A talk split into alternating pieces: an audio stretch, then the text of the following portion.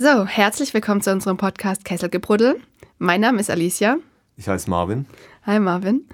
Ähm, von Woche zu Woche erfahren wir jetzt immer mehr über die Stuttgarter Geschichte. Und ich bin echt erstaunt, wie viel Neues ich in der letzten Zeit über Stuttgart erfahre. Ich denke, dir geht es da gleich. Mir geht es genauso.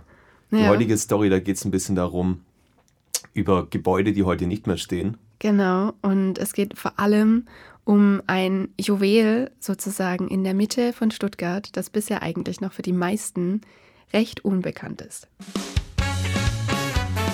Kesselgebruddel, Geschichte aus Stuttgart und Nomikschwätz von uns für euch.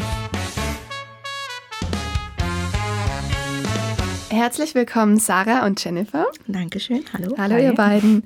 Ihr habt ja uns ein ganz spannendes Thema heute mitgebracht. Und zwar geht es ja auch um Stuttgarter Geschichte und so ein bisschen um die Feierkultur von den Stuttgartern damals, die sich ja doch sehr von der Feierkultur von den jungen Menschen heutzutage unterscheidet. Ja, genau. Bei uns geht es um das neue Lusthaus. Ähm, mhm. Ursprünglich habe ich mich damit auseinandergesetzt, als wir die, äh, zu dem Buch 50 mal Stuttgart, wo wir mhm. uns mit Stuttgarter Geschichte ähm, auseinandergesetzt haben, habe ich mich eben informiert, was, was könnte ich für ein Thema finden, mhm. habe nicht so richtig gewusst. Und dann habe ich halt äh, rausgefunden, dass es da eine Ruine gibt zu einem Gebäude, wovon ich irgendwie noch nie was gehört habe und habe halt mhm. halt rausgefunden, dass der Herzog, der das hat damals erbauen lassen, dass der gestorben ist, kurz bevor es fertiggestellt wurde. Und das hat sich dann irgendwie so. Ja, ich dachte dann so, oh Mann, das ist so bitter, da muss ich eigentlich drüber schreiben. Und dann habe ich mir das genauer angeguckt, fand super spannend und jetzt ja. äh, ist es nochmal für den Podcast Thema geworden. Genau, cool. für den Podcast habe ich mich äh, mit Sarah zusammengetan, mhm. gerade weil sie mir das genau so erzählt hat. Und dann ja. Ist ein bisschen lustig, aber auch ein bisschen traurig. ähm, und äh, wir haben uns dann nochmal mit, mit dem Architekten Nikolai Ziegler getroffen mhm. und ähm, der hat uns ein bisschen mehr über das neue Lusthaus erzählt. Mit dem hast du auch davor schon mal gesprochen ja, gehabt genau. für deinen Text.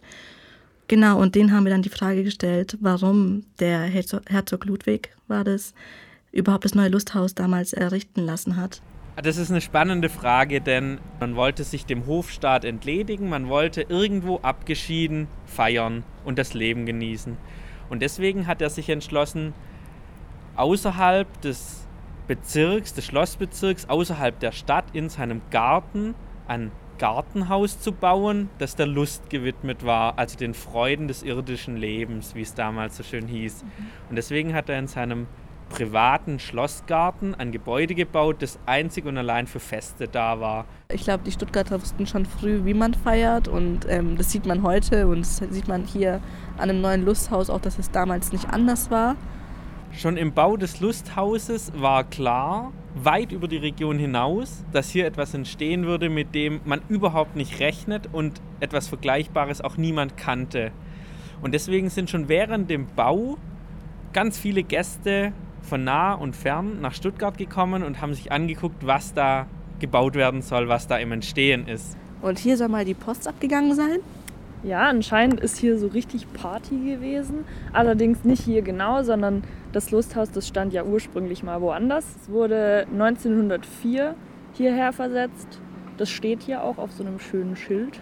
wurde aber schon Ende des 16. Jahrhunderts erbaut und hatte dann, glaube ich, seine Glanzzeiten so ja, 1616. Wenige Jahre nachdem das Gebäude fertig ist, bricht allerdings 1618 der Dreißigjährige Krieg aus. Und damit ist natürlich die Zeit der Feste schlagartig vorbei. Und als der Krieg vorbei ist, nach 30 Jahren, ist auch die Zeit der Renaissance, die Zeit der großen Feste vorbei. Es kommt nämlich aus Italien schon die nächste Mode, die Epoche des Barock. Erst viele Jahre später erkennt man die großen Vorzüge, den riesengroßen Saal im Obergeschoss und baut das eigentlich nie aufgrund seiner, seines Zwecks verwendeten Gebäude, das Lusthaus in ein Opernhaus um.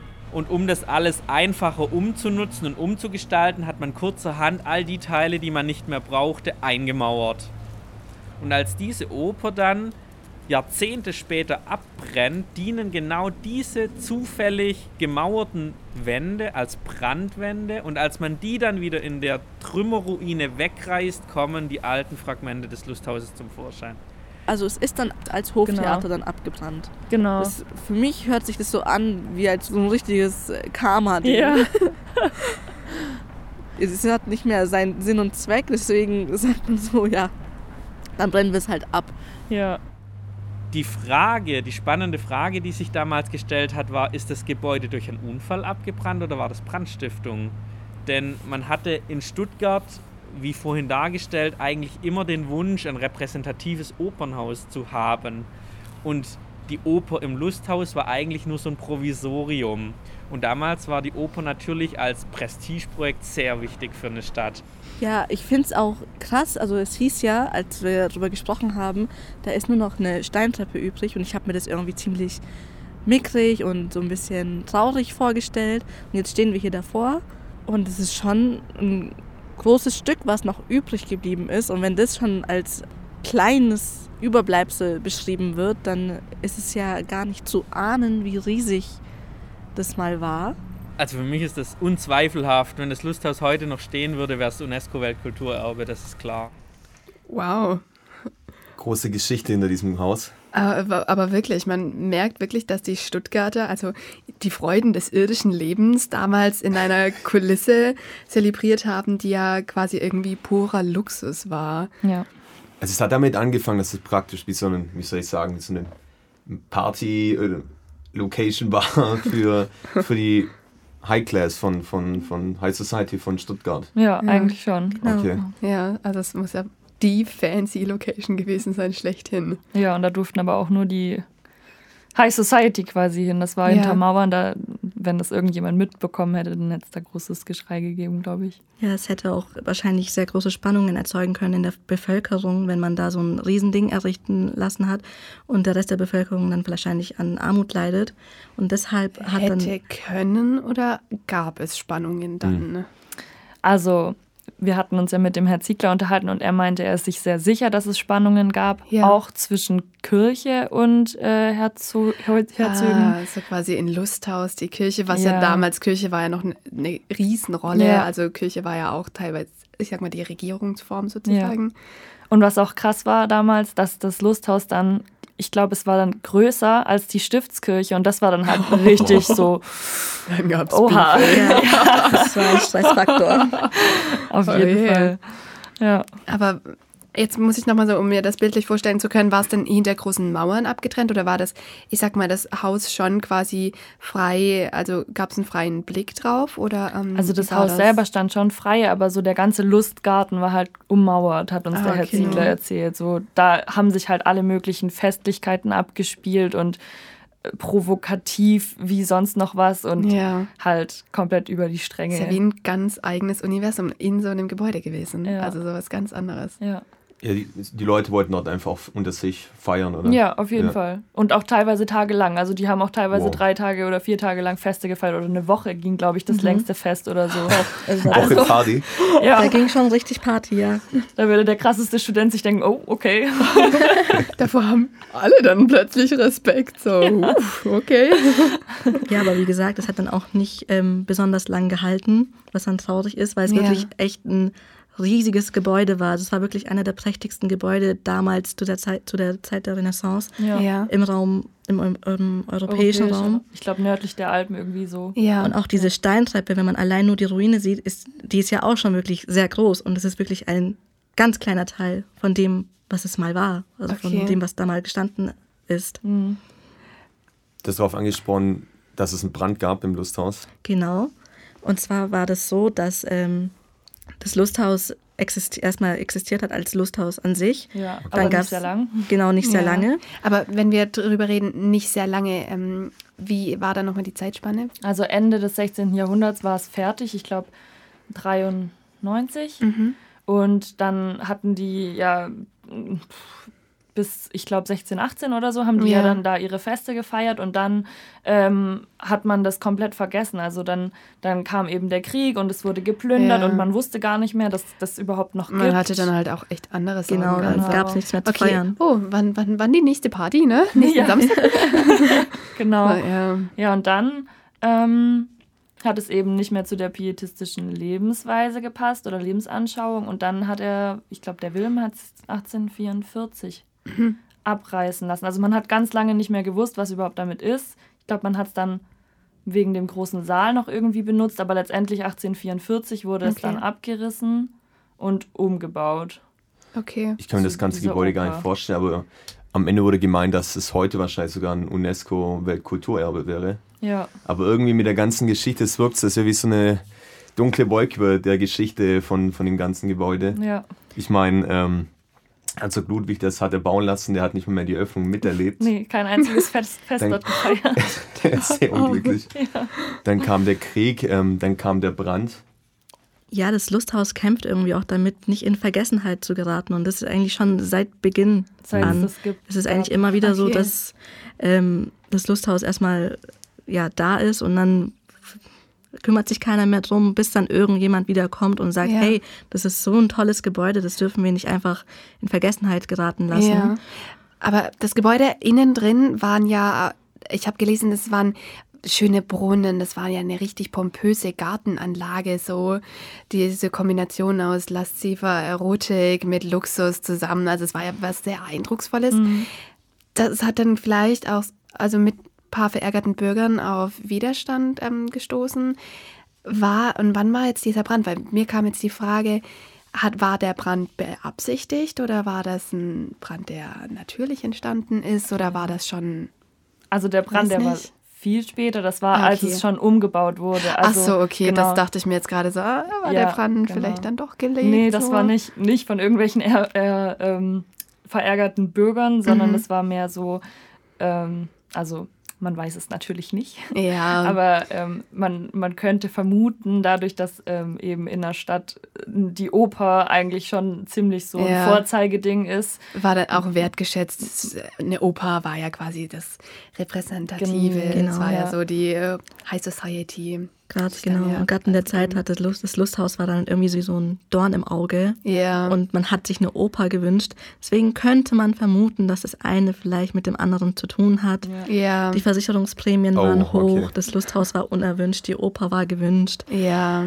Es war dann endlich was Anständiges. Genau. Dann war es auch okay, dass es größer als die Kirche ist, oder? Ich denke schon, dass da inzwischen keiner mehr ein Problem hat. Wobei, wenn man sich halt jetzt anschaut, ist ja nur noch diese Ruine. Mhm. Und ähm, da hat aber auch der Experte Nikolai Ziegler nochmal was ganz Interessantes zugesagt. Wir sehen hier vor uns ein Krimi der Baugeschichte. Es gibt Brüche, vieles ist nicht erklärbar, es entstehen unzählig viele Fragen. Aber all das macht es unglaublich spannend. Das perfekte Ergebnis wäre langweilig im Vergleich zu der tollen Ruine. Aber man muss endlich die Chance erkennen und die Geschichte zu dem Krimi erzählen. Genau, und zwar wie gesagt, dadurch, dass das Lusthaus halt immer wieder in Vergessenheit gerät und jetzt ähm, auch einfach nur dasteht und auch nicht vor Witterung oder sonstiges geschützt ist, mhm. ähm, würde er sich eben wünschen und wir auch, dass ja. es halt nochmal aufgearbeitet wird und dass da ja. ähm, beispielsweise ein Lapidarium errichtet wird, wo man einfach nochmal sich an... Frage, ja. was ist ein Lapidarium? Ich weiß es auch nicht. Ja, das ist äh, ja so eine Steinsammlung. Also in Stuttgart gibt es ja schon ein Lapidarium ähm, mhm. und in dem Lapidarium sind auch Steine oder Überreste vom neuen Lusthaus. Und okay. Herr Ziegler hat halt gesagt, es ist sehr, sehr schade, dass irgendwie niemand so richtig über das Lusthaus Bescheid weiß, was das mal war, ja. wofür das Also es ist dann quasi ähm, nur eine Sammlung, ist es wie ein Modell, das man dann erstellt oder? Nee, also es ist quasi die Überreste, die man hat, die man eh mhm. eh schon hat, dass ja. die halt ein bisschen so wie ein Museum auf... Halt auch wetterfest dann quasi. Genau, ähm, mit Dach, mit, ah, okay. mit äh, Dass die nicht weiter zerfallen sozusagen. Ja. Ah, okay. Okay, das, genau. das, ja. das, wollte ich gerade wissen. Ja, genau, weil ich finde auch, dass es eigentlich eine super Idee wäre, weil es steht wirklich mitten in Stuttgart im Schlossgarten mhm. und es laufen auch relativ viele Menschen dran vorbei und bleiben auch stehen. Das war, als wir haben dort das Interview geführt, ja. ist uns da auch aufgefallen, dass da wirklich viele stehen bleiben und sich fragen, was ist das überhaupt? Aber da gibt es halt zwei Infotafeln und das war es dann auch. Ach so, Dabei, das ist so ganz unscheinbar. Ja, also eigentlich. es ist scheinbar, aber es gibt nicht so viel Info ja, dazu. Okay. Und eigentlich gehört es, sollten da Schulklassen beispielsweise hingehen, sich informieren. Gerade wenn man in Stuttgart lebt oder aufwächst, ist es eigentlich etwas, wovon ja. man schon mal gehört haben sollte. Ja. Vor allem gerade, wenn euer Experte auch erwähnt hat, ähm, es ist eigentlich ein Gebäude, das heute quasi eins der wichtigsten und ähm, so quasi denkmalgeschütztesten, also oder wert wäre, ja. als Gebäude so ja. geschützt zu werden, dann, dass sowas in Vergessenheit gerät, ist schon echt Traurig. Genau. Es hätte sogar aus der Liste der denkmalgeschützten Ruinen äh, gestrichen werden sollen. Ach so, ja, wurde es aber nicht. Wurde aber zum Glück nicht, mhm. weil sich da ein Verein gebildet hat. Ähm, da, also als die Stuttgarter davon mitbekommen haben, dass äh, die Ruine jetzt einfach wer sterben ja, ja, soll. Die, die, wollten die einfach da hinstellen und ja, sagen, ja komm, ist. wir lassen das Ding in Würde sterben und lassen es halt verfallen und wenn es dann kaputt ist, dann kann man es wegräumen, so quasi. Ja, genau. neue Baufläche für irgendwas. Mhm. Genau. und da toll. hat sich dann ein Verein gebildet, der dagegen angekämpft hat und die das zum Glück auch ähm, das Ziel erreicht haben, dass die Ruine erhalten bleibt. Nur ist sie halt leider immer noch ähm, der Witterung ausgesetzt. Und ähm, wir waren auch dort und ähm, uns wurde es auch gezeigt, dass wenn man da ein bisschen mit der Hand drüber geht, dann äh, blättert es auch schon ein bisschen ja. die Fassade ab und ja. ist schon schade, weil es eigentlich schon wirklich schön anzuschauen ist und auch echt interessant. Wir hatten ja das Glück, dass wir äh, in die Ruine, also es ist mit so einem Zaun abgetrennt. Ja. Und äh, wir hatten das Glück, dass wir da rein durften, weil mhm. der ähm, Herr Ziegler einen Schlüssel dabei hatte. Mhm. Und ähm, da haben wir eben von innen auch gesehen, wie, wie toll das, also wie detailliert das alles ähm, aufgebaut ist und die ganzen ähm, Überbleibsel, dass sie noch richtig schön aussehen. Ja, man auch sieht auch ganz anders, wenn man es mit eigenen Augen sieht. Genau. Kann man sich vorstellen, wie es mal gewesen ist damals?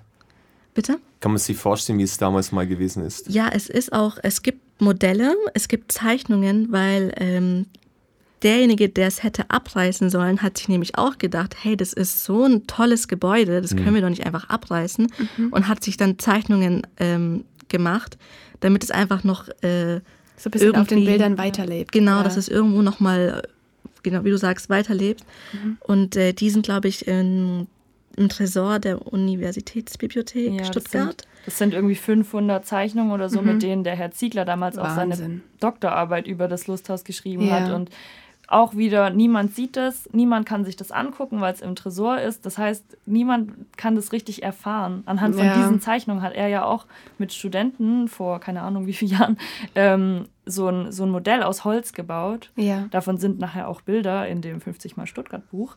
Und ähm, das sieht so unglaublich aus. Das ist so der Wahnsinn. Man sieht das und man denkt sich, warum weiß keiner davon? Warum weiß keiner, ja. was, für eine krasse, was für ein krasses Gebäude ja, das mal war? Und da steht nur so eine Ruine und aber wie war das für euch, als ihr dann quasi vor Ort wart, da mittendrin standet, so ein bisschen die Impression hattet, okay, wie sah das damals aus? Also war das für euch dann ein Highlight oder eher, oder ja, wie hat das auf euch gewirkt? Auf jeden Fall. Also ähm, ich bin ja erst ein bisschen später ins Projekt mit eingestiegen. Sarah mhm. wusste ja schon Bescheid und hat mir das auch ein bisschen nochmal gezeigt und erklärt.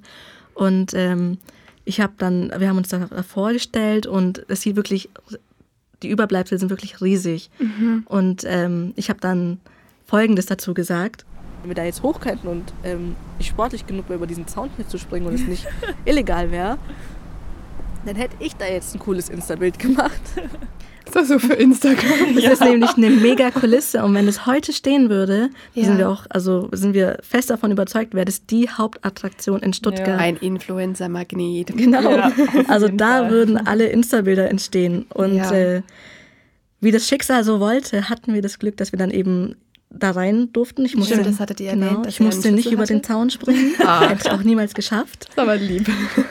Und äh, da ich die Unsportliche bin und Sarah etwas sportlicher als ich, hat Sarah sogar äh, zusammen mit Herr Ziegler ist sie diese Steintreppe hochgelaufen ja. und war dann auch aus diesem, diesem Balkon. Eher. Ja, die geht nämlich nicht mehr bis zum Boden. Da muss man hochklettern. Ach es so. war windig und regnerisch und Ach es war je. rutschig und ich habe gedacht, ich sterbe heute, aber ich habe es überlebt. Oh nein, oh nein.